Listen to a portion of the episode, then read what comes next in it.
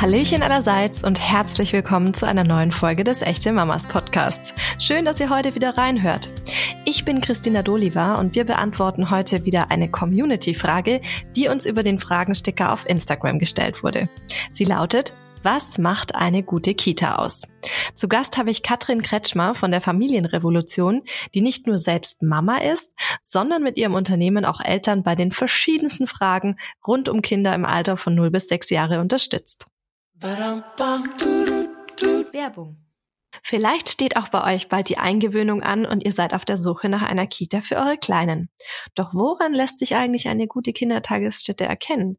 Das verraten wir euch in unserer heutigen Folge. Bevor wir gleich starten, möchte ich euch aber erst einmal den Sponsor vorstellen. HIP. Das Familienunternehmen stellt vor allem Babys in den Mittelpunkt und trägt damit eine große Verantwortung.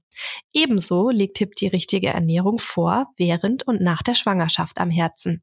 Gerade zu Beginn sind viele werdende Mütter unsicher, was sie eigentlich noch essen dürfen und was dem Körper auf dieser spannenden Reise gut tut.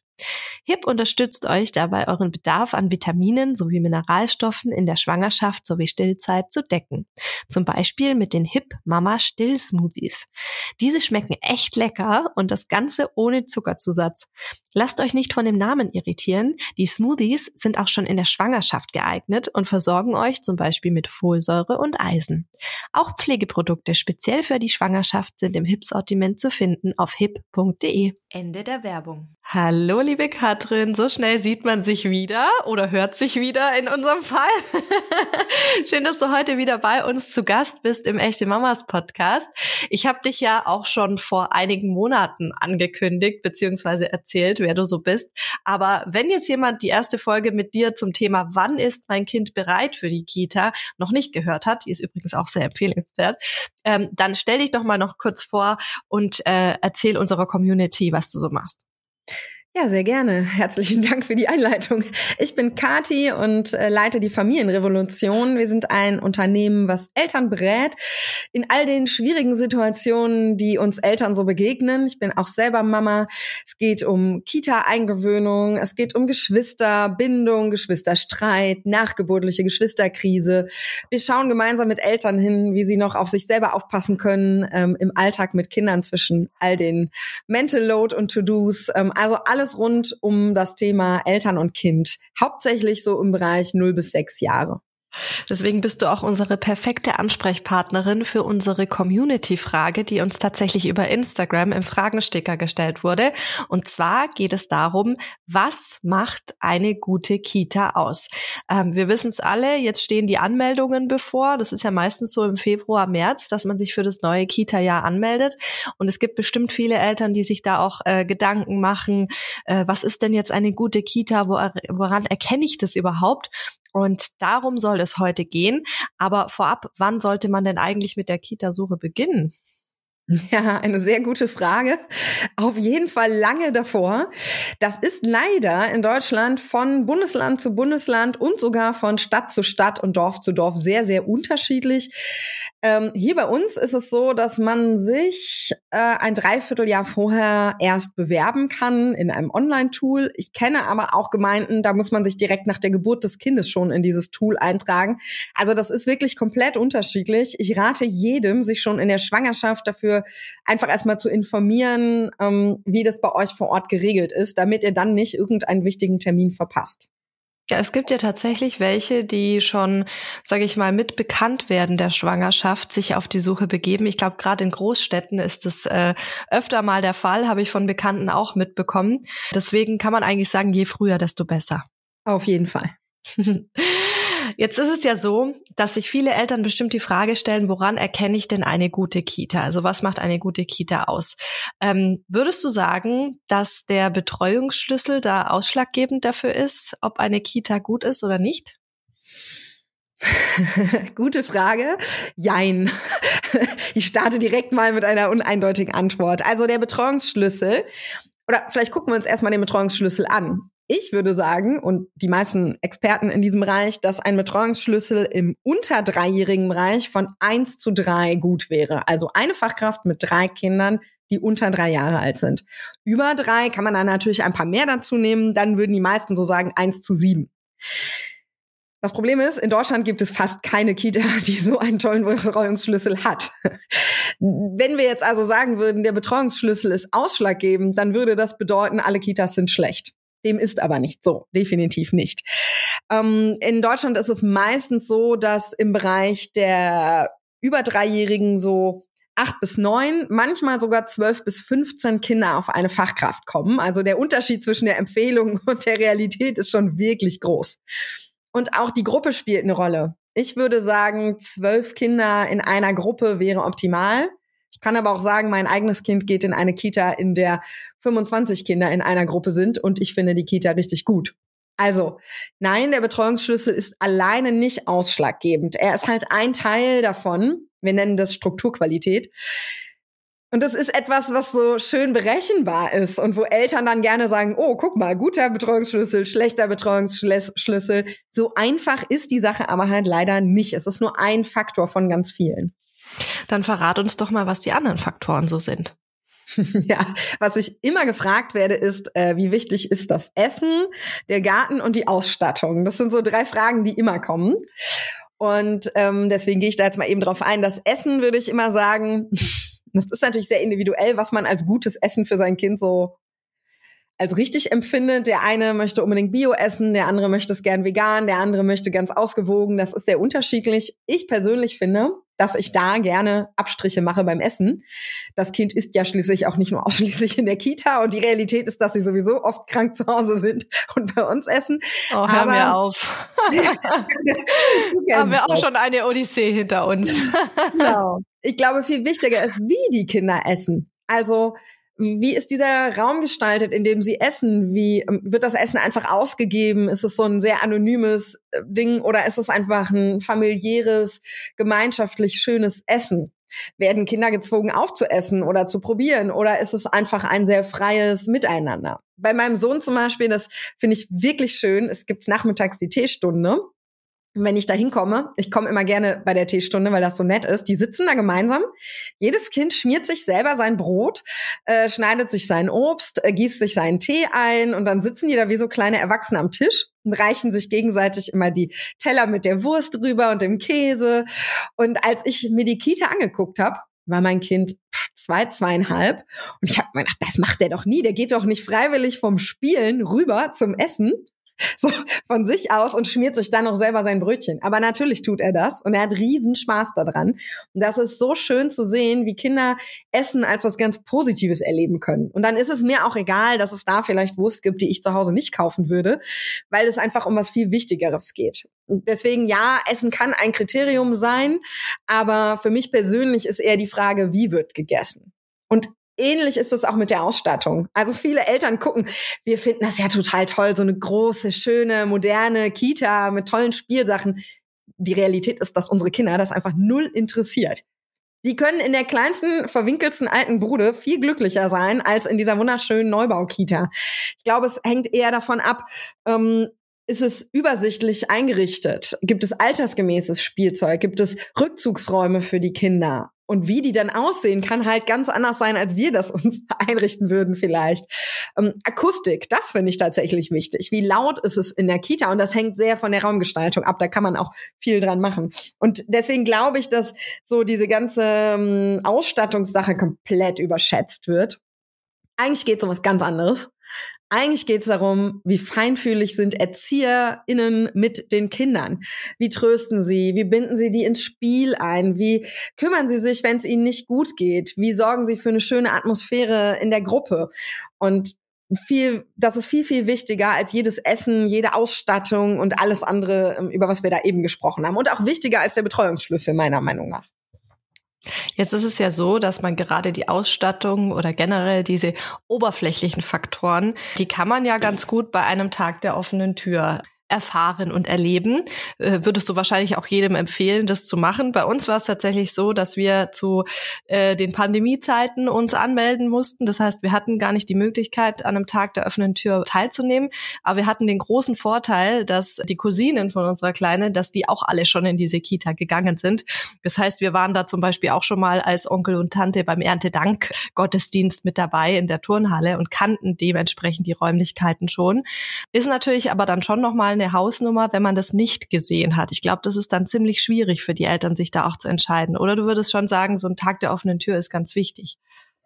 Ja, das, ähm, ich finde einen Tag der offenen Tür auf jeden Fall wichtig. Ähm, und ich finde es auch schade, dass das in Pandemiezeiten in vielen Kitas nicht möglich war. Bei uns ging es tatsächlich trotzdem ein bisschen anders als sonst, aber es ging.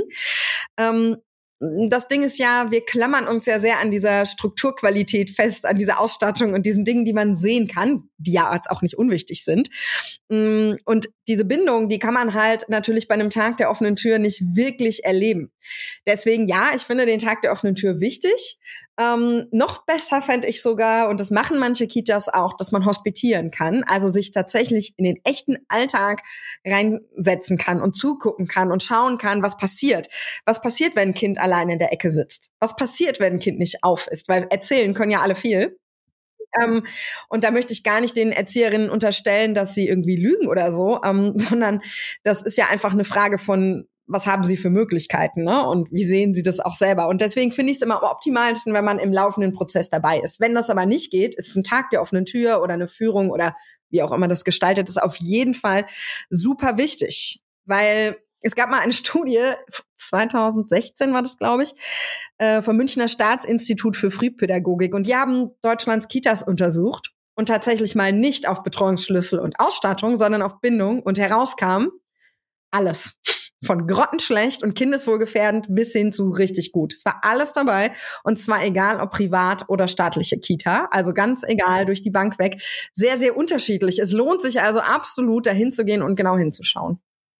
Was würdest du denn sagen? Habe ich irgendeine Möglichkeit als Elternteil herauszufinden, wie mit meinem Kind umgegangen wird, wenn ich nicht hospitieren kann? Ja, ich finde, wenn wir bei so einem Tag der offenen Tür sind oder wenn wir irgendwie eine Führung durch die Kita machen dürfen und wenn das nicht geht, dann würde ich anrufen und gnadenlos Fragen stellen. Also wenigstens das. Wir geben da unser, unsere wichtigsten Schätze ab. Ich finde, wir haben ein Recht darauf zu fragen. Und wenn eine Kita das nicht mitmacht und mir als Elternteil da nicht entgegenkommt, dann würde ich mir auch schon Gedanken machen, was äh, denn da los ist. Und dann könnte man so Dinge fragen, wie zum Beispiel, so ähnlich wie ich es gerade gesehen habe, was man beobachten kann. Was passiert, wenn mein Kind sich nicht an Regeln hält? Was machen Sie dann? Denn tatsächlich gibt es in Deutschland noch eine Menge Kitas, wo Kinder rausgehen und Klinke halten müssen oder auf dem Flur sitzen müssen. Völlig nicht akzeptabel, aber gibt es noch. Oder was passiert, wenn mein Kind nicht das Essen probieren mag? Also schon sehr detailliert in so Alltagssituationen ähm, nachzufragen. Und wenn dann Antworten kommen würden wie, na ja, jeder muss ja mal probieren oder ähm, da muss das Kind halt mal durch, da würde ich schon sehr hellhörig werden.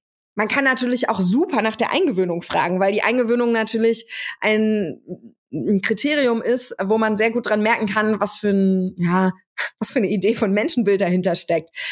Und da würde ich nicht einfach nur fragen, ja, nach welchem Konzept machen Sie denn Eingewöhnung? Dann sagen nämlich alle Berliner Modell, machen aber am Ende irgendwas völlig anderes. Sondern ich würde zum Beispiel fragen, wie lange hat die letzte Eingewöhnung gedauert, die Sie hier gemacht haben? Beim letzten Kind, was hier eingewöhnt wurde. Na, dann ist es nicht so eine Plattitüde, sondern wenn die dann sagen, ach, der war nach zwei Tagen fertig, hm, kann man schon mal genauer hingucken. Richtig gut ist, wenn Kitas sowas sagen wie, nehmen Sie sich ruhig mal vier bis acht Wochen Zeit als Eltern. Wenn es schneller geht, ist ja super, aber ne, wenn es eben länger dauert, dann haben wir die Zeit. Also wenn Sie so sehr individuell drauf eingehen, dann würde ich immer mit einem guten Gefühl da rausgehen.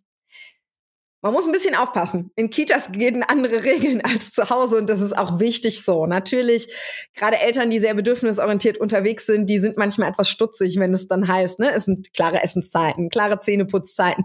Da ist das nicht so individuell wie zu Hause und das ist völlig okay. Kinder können das gut unterscheiden. Aber man merkt, glaube ich, schon, wie ErzieherInnen reagieren, wenn man solche Fragen stellt. Und deswegen sollte man sie unbedingt stellen. Ich fand es jetzt schon mal total spannend, dass du ein paar Tipps und ähm, Fragen uns an die Hand gegeben hast. Du hast vorhin gesagt, man sollte bei gewissen Themen dann auch noch mal genauer hinschauen. Ich denke da jetzt gerade an eine Freundin von mir, die ihre Tochter tatsächlich, glaube ich, da war sie drei Wochen alt, ähm, in der Kita angemeldet hat, in der privaten. Die wohnen in einer Großstadt und da soll es jetzt dann bald losgehen. Also sie wird jetzt bald zwei. Und die hat mich ganz aufgelöst angerufen und mich gefragt, wie das denn bei uns mit der Eingewöhnung war, weil man ihr jetzt gesagt hat, in ihrer Kita ähm, wird am ersten Tag schon das Kind eine Stunde alleine dort bleiben. Also sie natürlich dann auch, aber eben nicht mit dem Kind zusammen. Und jetzt weiß ich, dass ihre Tochter ziemlich äh, ja Mama fixiert ist, weil sie einfach auch kaum jemanden am Ort hatte, der irgendwie sonst mal unterstützen konnte. Da sind die Kinder ja öfter mal mehr auf die Mama äh, gedrillt, als wenn jetzt zum Beispiel Oma, Opa da sind, die öfter mal aufpassen. Und sie hat einfach gesagt, sie hat so ein unglaublich schlechtes Gefühl und ob das bei uns auch so war und ob das normal ist, habe ich gesagt, nee. Also das klingt für mich nicht normal, beziehungsweise ähm, kam dann auch im Gespräch raus, dass es sich dabei um äh, eine internationale Kita handelt, die so ein bisschen nach diesem äh, englischen Erziehungsmodell äh, agieren, wo man ja schon das ein oder andere Mal gehört hat, dass das relativ streng ist und dass den Kindern da recht viel abverlangt wird. Sie gesagt, ja, es gibt halt die Möglichkeit, einen Trial Day zu machen. Dann sage ich, mach das unbedingt. äh, guck dir das auf jeden Fall an und wenn du ein schlechtes Gefühl hast, dann lass es doch einfach. Aber was würdest du sagen, wo sollte man dann auch noch mal genauer hinsehen? Also das ist jetzt ein extremes Beispiel. Was äh, kann ich denn so als Eltern auch an Signale bei meinem Kind vielleicht auch vorab beachten, um mich zu entscheiden, ist es das Richtige für mein Kind oder nicht? Ja, da hast du jetzt, glaube ich, in eine Frage super viele wichtige Sachen schon gepackt, weil du hast gesagt, sie, sie hat selber gesagt, ich habe ein ganz schlechtes Bauchgefühl. Und ich finde, da fängt es nämlich schon bei uns an. Wenn wir Eltern ein schlechtes Bauchgefühl haben, dann sollten wir darauf unbedingt hören. Ähm, das Problem ist ja, dass wir in der Regel noch nie eine Eingewöhnung gemacht haben und nicht so richtig wissen, was ist normal und richtig und gut. Deswegen finde ich sehr, sehr wichtig, sich da auch gut zu informieren. Aber wenn ich schon mit einem schlechten Gefühl reingehe, dann kann ich hinhören, liegt das schlechte Gefühl an dieser Art und Weise oder der Einrichtung? Oder liegt es einfach daran, dass ich mich gerade nicht von meinem Kind trennen möchte, was auch absolut legitim und, und wichtig ist?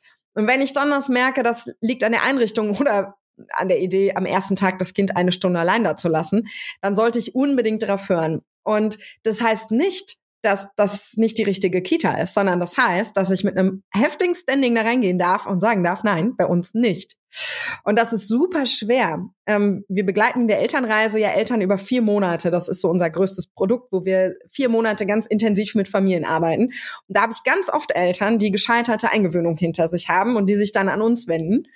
Und wenn man die hinterher fragt, sagen die immer, naja, das Wichtigste war, dass ich die Sicherheit bekommen habe, dass das der richtige Weg ist und dass ich meinem Bauchgefühl vertrauen darf und dass ich in die Kita gehe. Gerade in Österreich haben wir das oft, da gibt es auch wenig Eingewöhnungen. Ähm, und dass ich da hingegangen bin und gesagt habe, nein, das machen wir mit meinem Kind nicht so. Und das ist super, super schwer, weil jeden Tag dahin zu gehen, und da sitzen vier Erzieherinnen, die dir sagen, ähm, schon wieder eine Extrawurst für sie, so, ne?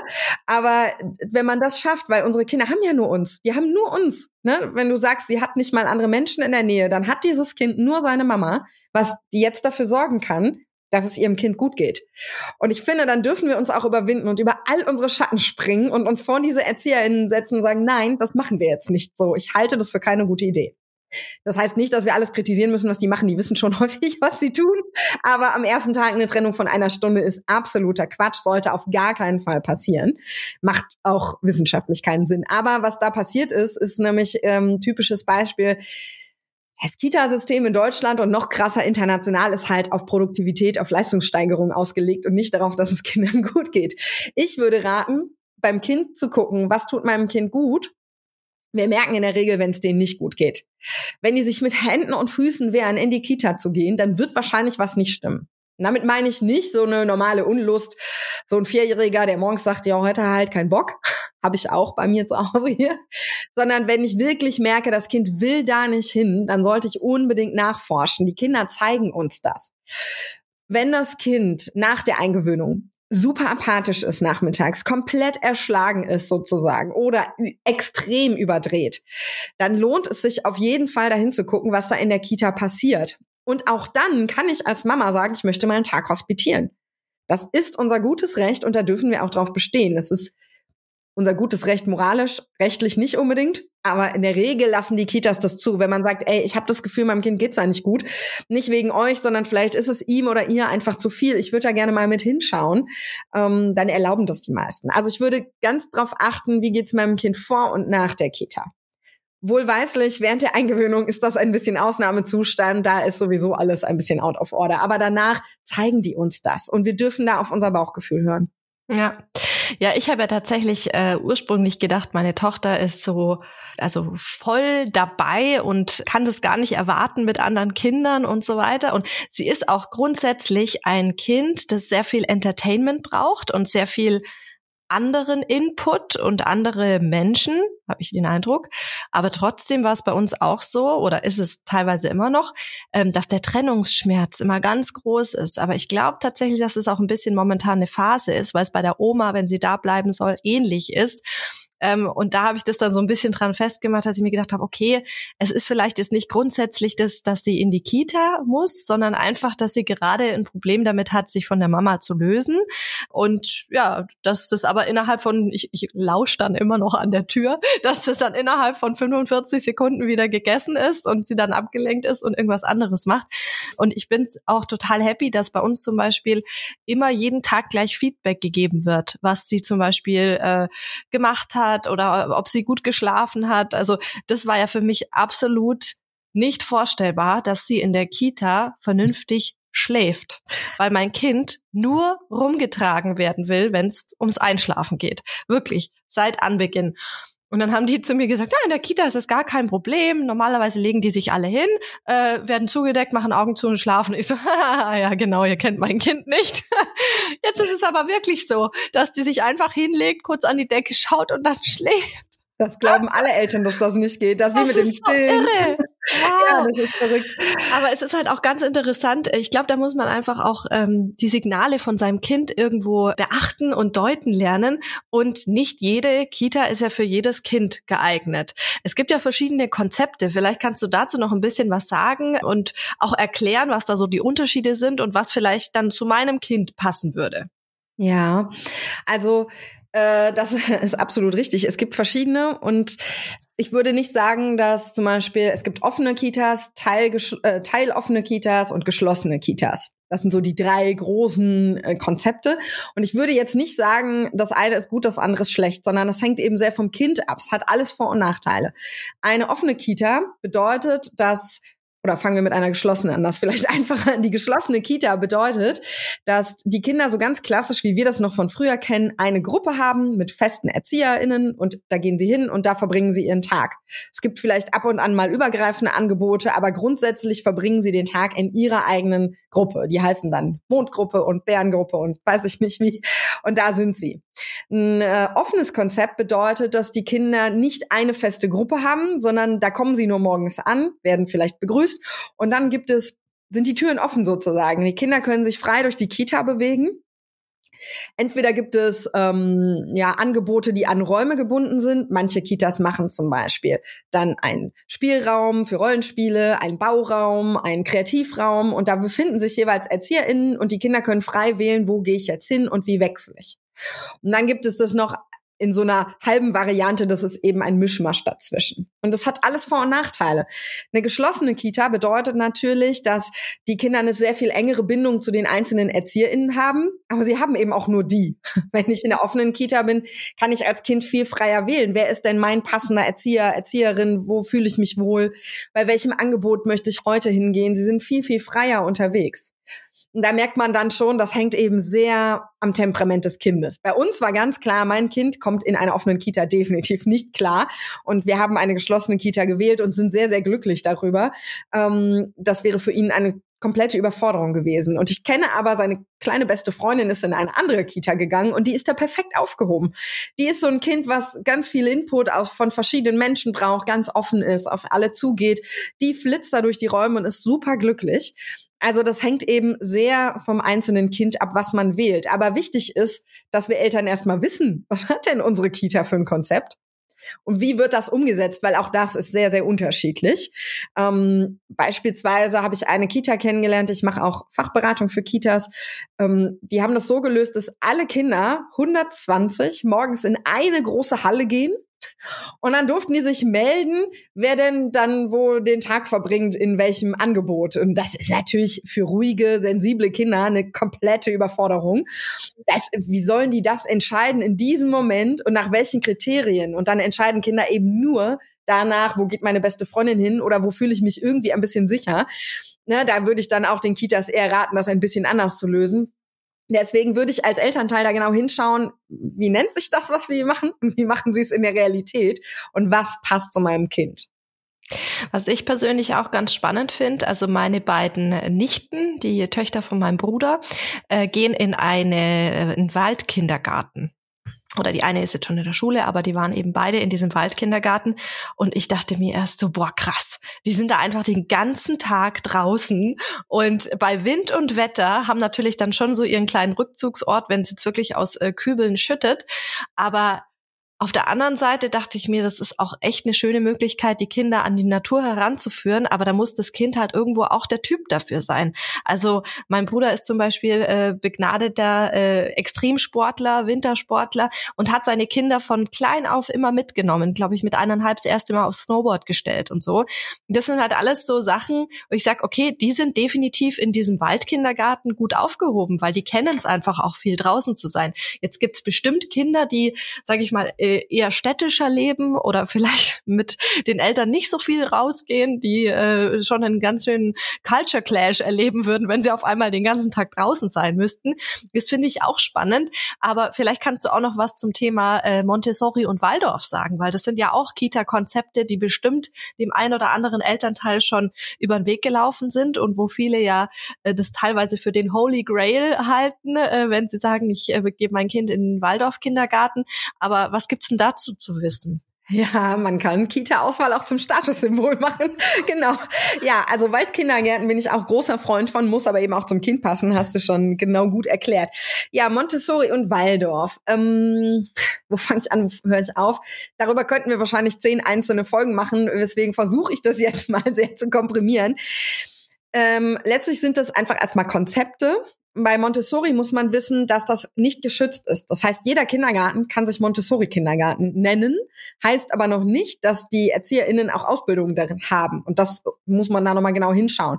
Bei Montessori geht's eben sehr um den Grundgedanken, um das Kind in die Selbstständigkeit zu bringen oder seine bereits vorhandene Selbstständigkeit einfach weiter zu fördern. Und das kann unglaublich positiv sein. Das kann aber auch oder wird manchmal auch extrem gelebt, wo ich dann sagen würde, oh, also es gibt zum Beispiel Kitas, die sagen, es gibt eine rote Linie und die äh, Eltern dürfen ihr Kind nur bis zur roten Linie bringen. Dann müssen die Kinder sich im Flur alleine ausziehen, umziehen und dann alleine in den Gruppenraum gehen. Das mag Kinder geben, die das können. Ein Großteil der Kinder wird das weder können noch gut finden, noch halte ich das für pädagogisch sinnvoll. Also Selbstständigkeit, so, ne? Das heißt, es kann ganz tolle Montessori-Kitas geben, es kann aber auch welche geben, die das so ein bisschen falsch verstehen. Also nur weil da dieser Name drauf steht, heißt das nicht, dass das automatisch was Gutes ist. Bei Waldorf ist das nochmal ein bisschen anders. Ich glaube, die meisten denken an Waldorf und sehen diese Holzspielzeuge, das alles so schön gestaltet und sehr frei und irgendwie auch sehr heimelig. Ich, also viele haben dann so Filzdinger im, im Kopf und Kerzen und das ist alles so sehr öko um das jetzt mal zu labeln. Und viele haben das Gefühl, das wäre so eine Alternative zu diesem staatlichen Kindergarten mit großen Gruppen, mit ne, all dem, was wir eben besprochen haben.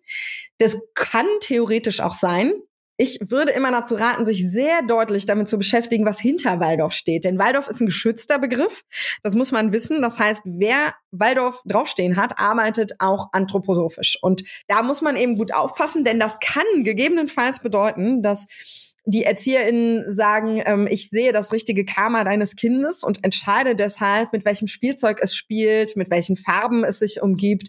Also das kann eben sehr ausgeprägte Ideologie annehmen. Und da, das heißt nicht, dass das schlecht ist, sondern das heißt nur, ich sollte mich als Eltern damit auseinandersetzen, ob das zu mir und meiner Lebensauffassung passt.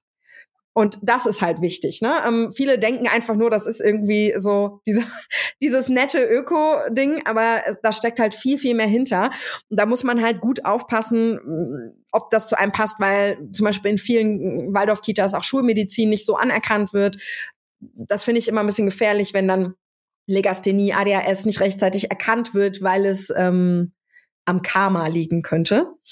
Und äh, da muss man einfach schauen, passt es zu meiner persönlichen Weltauffassung oder nicht? Zu meiner jetzt passt es nicht, deswegen ist mein Kind nicht in einer Waldorf-Auffassung.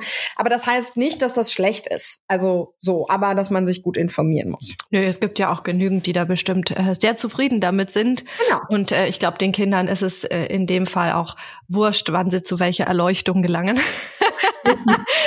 genau. ähm, aber ich finde es auf jeden Fall total gut, dass du jetzt nochmal rausgestellt hast, ähm, dass man sich einfach intensiv auch mit den Konzepten auseinandersetzen sollte. Ich glaube tatsächlich, bei uns kann man sagen, es ist teiloffen, weil sich die Kinder auch zeitweise einfach, sage ich mal, auf dem Kita-Flur, jetzt nicht in den anderen Räumen, aber äh, gemeinschaftlich ähm, im Flur aufhalten und da auch immer wieder gewechselt wird, was da für ein Motto ist im Gang. Also jetzt ist dann oder steht dann Fasching an und äh, ich habe jetzt schon gesehen, dass da teilweise so kleine äh, Zirkuszelte aufgestellt sind, weil das Motto eben für einen Faschingstag Wanderzirkus ist. Und ich finde es schön, dass die Kinder jetzt schon so ein bisschen dahin geführt werden, dadurch, dass sie das jetzt halt schon sehen. Und ich habe auch heute Morgen ganz entzückt festgestellt, dass gebastelt wurde, beziehungsweise Bilder gestaltet wurden mit Clowns drauf. Also äh, total nett gemacht. Und das ist auch was, was einem als Elternteil, finde ich, schon ein gutes Gefühl gibt, wenn man sieht, da machen sich Leute Gedanken und da ist einfach ein bisschen mehr als nur Standardbetreuung, in Anführungszeichen. Also, ja, das, das ist, ich finde, das ist ja, ähm, wir reden immer von Betreuungsschlüsseln und von all dem, aber dahinter stehen ja Menschen. Und bei uns in der Kita ist das auch so, dass ich jeden Tag denke, wie schaffen die das eigentlich? In der Weihnachtszeit hat der Wichtel Abenteuer erlebt in der Kita. Jede Gruppe hat einen eigenen Wichtel und der hat irgendwelche krassen Abenteuer erlebt. Das habe ich hier zu Hause nicht mal geschafft mit meinem Wichtel, der irgendwie nach der Hälfte der Zeit äh, sehr inaktiv wurde. ähm, also es gibt so viele tolle Kitas, obwohl wir nicht irgendwelche optimalen Betreuungsschlüssel und optimales Essen und Ausstattung haben, wo die ErzieherInnen aber sich so unglaubliche Mühe mit den Kindern machen, so sehr für die da sind, tolle Angebote entwickeln und so weiter und so fort. Also, ne, wir reden ja häufig über die Dinge, die nicht so funktionieren, aber gerade an sowas sieht man ja, wie schön Kita sein kann für Kinder. Was für ein Mehrwert, das könnten wir zu Hause doch gar nicht so leisten, sind wir doch ehrlich. Ähm, also ich persönlich habe jetzt nicht so das Repertoire, mich um Wanderzirkusse zu kümmern oder ne, so das alles zu machen. Und das finde ich wahnsinnig schön zu sehen, was man Kindern noch so eine zweite Erlebniswelt bieten kann und immer wieder zu sagen, das sind ja keine Fremden, zu denen wir sie abgeben, sondern das sind Menschen, denen unsere Kinder am Herzen liegen. Und das ist einfach ein, also für mich persönlich jeden Tag ein super schönes Gefühl, mein Kind abzuholen und zu wissen, dem geht's da gut. Ja, ich glaube, das ist ja auch das Wichtigste. Du hattest in unserer letzten Folge auch gesagt, gerade wenn es um das Thema Kita-Start geht, dass man als Eltern da sattelfest sein muss. Und sobald man selber Unsicherheit ausstrahlt, überträgt sich das natürlich auch aufs Kind. Jetzt ist es natürlich so, dass viele Eltern nicht die Möglichkeit haben, sich auszusuchen, in welche Kita das Kind geht, weil es jetzt zum Beispiel äh, örtlich ziemlich beschränkt ist. Bei uns ist es auch so, also wir haben zwar schon in den äh, Nachbardörfern auch Betreuungsangebot, aber unsere Kita ist jetzt halt drei Minuten zu Fuß entfernt. Und das ist natürlich der Hit. Also da, da noch drüber nachzudenken, äh, irgendwie woanders hinzufahren, sage ich mal, wäre für uns jetzt in dem Sinn nicht in Frage gekommen. Es sei denn, wir wären jetzt irgendwie so gar nicht damit einverstanden gewesen, was da gemacht wird. Aber ich bin sehr glücklich für mich, dass ich da ein gutes Gefühl dabei hatte. Aber jetzt gibt's natürlich auch Eltern, die vielleicht wenig Alternativen haben, die trotzdem jetzt nicht ganz mit der Wahl zufrieden sind. Was kann man denn da tun? Also erstmal würde ich gerne nochmal auf das keine Wahl haben eingehen. Ähm, das war bei uns ja auch so. Wir mussten uns auch anwaltlich beraten lassen, weil wir gar keinen Kita-Platz bekommen haben, trotz Frühkümmern, trotz allem, was man da so machen kann. Und da möchte ich nochmal alle Eltern motivieren. Es wird sich nie was ändern an diesem System wenn wir nicht alle da auch ein bisschen laut werden. Es ist traurig, dass es überhaupt so sein muss, ähm, aber es lohnt sich. Das hätten wir vielleicht gleich bei der ersten Frage nochmal sagen müssen. Ich rate jedem, sich eine Rechtsschutzversicherung abzuschließen, lange bevor er sich überhaupt mit dem Kita-Platz befasst, weil das wirklich in vielen Gegenden notwendig sein kann. Und es sollte auch gemacht werden. Ich kenne ganz, ganz viele Eltern, die sagen, ja, ich habe keinen Platz bekommen, ja, kann ich halt nicht arbeiten. Jetzt haben wir ein Finanzproblem. Aber die Kinder haben einen Rechtsanspruch. Und ich finde, wir als Eltern haben auch irgendwie die Pflicht, uns darum zu kümmern äh, und diese unbequemen Gang auch auf uns zu nehmen, uns einen Anwalt zu nehmen oder es geht sogar ohne Anwalt theoretisch, na, einfach aktiv zu werden. Wir haben hier eine Elterninitiative gegründet. Im ersten Lockdown war das per WhatsApp. Wir konnten uns ja nicht treffen. Und äh, wir haben alles mobilisiert. Wir haben sogar, wir wohnen hier wirklich auf dem Kaff. Also hier ist nix, ne? Ganz, ganz viel Pferde, sonst nicht so viel. Und wir haben eine Demo im Lockdown, im ersten Lockdown vor dem Rathaus ähm, auf die Beine gestellt. Du glaubst nicht, wie die Menschen hier aus den Fenstern geguckt haben. Hier gab es noch nie eine Demo. Und wir sind mit Rasseln und Pfeifen und den Kindern mit Masken und Abstand vors Rathaus gezogen. Wir haben Gespräche mit Politikern geführt. Also wir haben wirklich richtig viel Arbeit reingesteckt. Traurig, dass das so sein muss, aber es gibt jetzt 50 neue Kita-Plätze. Und das hätte niemand gedacht am Anfang, weil man baut ja nicht mal eben so eine neue Kita in einer überschuldeten Gemeinde und so weiter. Aber am Ende geht's es sollte so nicht sein, aber ich will da noch mal alle motivieren, so steht auf und werdet laut und kümmert euch darum. Es geht. Also wir haben 50 tolle Kita-Plätze geschaffen in dem alten Dorfgemeinschaftshaus, was umgebaut wurde, was jetzt mega coole Kita-Räume sind. Mein Kind geht nicht in die Kita, also das war einfach Zufall jetzt, aber ähm, das ist richtig cool. Und da will ich noch mal alle motivieren, sich überhaupt erstmal darum zu kümmern. So, das nochmal kurz eingeschoben an der Stelle. Ich finde es aber auch total spannend, weil ich hatte es auch mit einer Freundin, die äh, in der Nähe von Hamburg lebt, also sage ich mal so im Einzugskreis von Hamburg.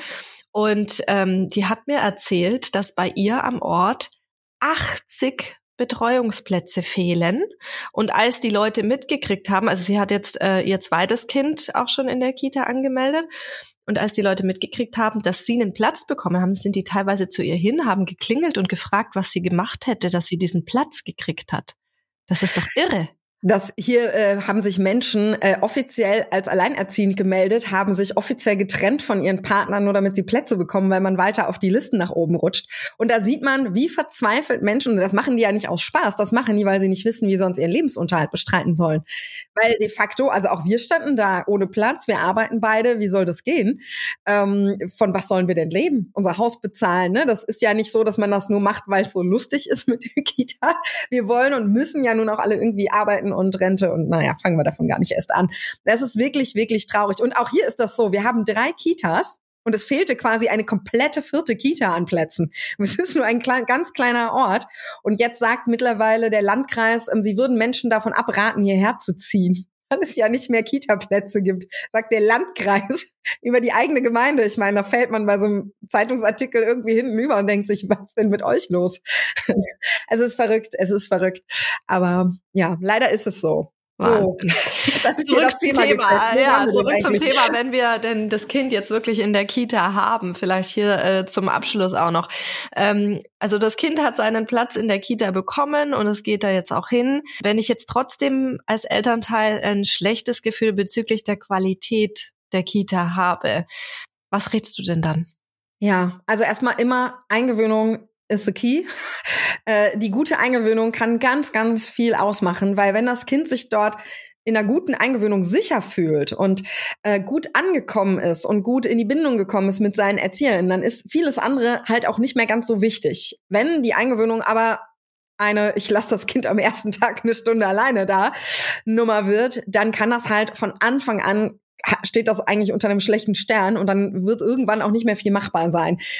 Das glaube ich auch der Grund, warum bei uns äh, der der wir haben so einen kurzen Kurs zum Thema Eingewöhnung und das ist der meistgebuchte Kurs bei uns überhaupt. Das war ein Elternabend, ein Live-Elternabend, den wir abgefilmt haben und ich weiß nicht, wie oft der schon gekauft wurde, weil so viele Eltern eben gemerkt haben, wie wichtig das ist. Ne? Das ist der Schlüssel zu ganz ganz vielem. So und wenn wir die dann geschafft haben und haben dann immer noch ein schlechtes Gefühl, dann finde ich immer ganz wichtig, dass wir auch darauf hören, weil unsere Kinder zeigen uns, wenn es ihnen nicht gut geht. Es gibt sicherlich auch mal Kinder, wo man das nicht mitkriegt. Ich glaube aber, der ganz große Teil der Kinder zeigt uns, wenn es ihnen in der Kita nicht gut geht, durch ihr Verhalten. Das Problem ist nur, dafür muss man auch nicht studiert haben, um das zu erkennen weil jeder kennt ja sein Kind. Das Problem ist nur, dass wir Eltern häufig nicht so genau hingucken, weil wir eigentlich Angst vor diesem Ergebnis haben. Weil wenn ich denn für mich befinde, meinem Kind geht's da nicht gut, was habe ich denn dann für eine Alternative? Und da sind wir ja genau wieder bei dem Problem. Es gibt keine andere Kita vielleicht. Ich krieg nirgendwo einen Platz und dann sitze ich da und habe ein Problem. Und das wollen wir eigentlich alle nicht, verständlicherweise. Und das geht aber, und das muss man einfach mal so deutlich aussprechen, zu Lasten unserer Kinder. Und deswegen würde ich immer den Tipp mitgeben, bevor man mit der ganzen Chose anfängt, sich einen Plan B zu überlegen. Das ist natürlich eine privilegierte Sicht, auch dessen müssen wir uns klar sein, aber zu überlegen, wenn da wirklich alle Stricke reißen, was habe ich für eine Option?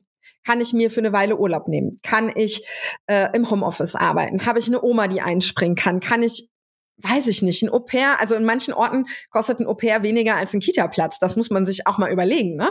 Ähm, alle sagen immer Au-pair, das ist nur was für die Reichen, aber ich weiß von ganz vielen meiner Freundinnen, dass die mehr für einen Kita-Platz bezahlen, als sie ein Au-pair kosten würde. Also es gibt ja noch andere Möglichkeiten. Und in dem Moment, wo wir Eltern einen Plan B im Kopf haben, haben wir die Möglichkeit, wirklich offen auf unser Kind zu gucken und zu sagen, geht's dem Kind da gut oder geht's dem nicht gut? Und deswegen finde ich das so wichtig, sich zu überlegen, was wäre, wenn? Und dann kann ich genau hinschauen und dann sehe ich es auch. Also ich kann den Eltern die Angst nehmen, dass es dem Kind wirklich schlecht geht und man das nicht merkt. Das halte ich für ein Gerücht. Die zeigen uns das. Wir merken das. Wir müssen nur hingucken. Und das können Eltern, wenn sie auf ihr Bauchgefühl vertrauen, wenn sie sich sicher fühlen. Das ist halt der schwere Teil an der Sache. Aber dann können das Mütter und Väter. Die kennen ihre Kinder. Ihr kennt die alle und ihr wisst, wann es denen nicht gut geht. Und ich glaube, wenn wir darauf hören, dann ist eigentlich das Wichtigste und unseren Kindern immer das Gefühl geben, wenn irgendwas Schlimmes passiert, ich bin da und kein Job der Welt ist es wert, dass mein Kind da ähm, in eine Kita geht, wo es ihm wirklich ernsthaft nicht gut geht. Das ist doch ein schönes Schlusswort. Ich hätte dich jetzt eigentlich noch nach abschließenden Worten für die Community gefragt, aber ich glaube, das haben wir damit schon abgehandelt. Ja. ich danke dir vielmals. Das war wieder total aufschlussreich und ich hoffe auch, dass wir jetzt äh, einigen Eltern so ein bisschen auch die Bedenken nehmen konnten. Und ja, jetzt haben sie eigentlich das Werkzeug an der Hand, um zu entscheiden, wo sie sich jetzt für die Kita anmelden. Und ja, dann werden hoffentlich ganz viele Kinder happy sein mit der Wahl ihrer Eltern. Ganz bestimmt, Es gibt so viele schöne Kitas. Also vielen, vielen Dank dir. Ähm, ich hoffe, wir dürfen mal wieder auf dich zurückgreifen, wenn es um ähnliche Themen geht. Und dann wünsche ich dir jetzt noch einen wunderschönen Tag und verabschiede mich bis zum nächsten Mal. Dankeschön, dir ebenfalls. Mach's gut. Tschüss. Tschüss. Mit diesen wichtigen Tipps habt ihr also alles an der Hand, um eine passende Auswahl zu treffen. Und ganz wichtig, solltet ihr dennoch unglücklich sein oder ein schlechtes Bauchgefühl haben, spricht nichts gegen einen Plan B. Ihr habt jetzt auch eine Podcast-Frage, Feedback zu dieser Folge oder gar einen Vorschlag für einen Gesprächspartner? Dann meldet euch doch per Mail an podcast.echtemamas.de oder schickt eine Sprachnachricht per WhatsApp an 0176 465 42263. Ich bin schon ganz gespannt auf eure Nachrichten und freue mich jetzt schon auf die nächste Folge. In der Zwischenzeit wünsche ich euch wie immer eine schöne Woche und verabschiede mich bis zum nächsten Mal. Tschüss!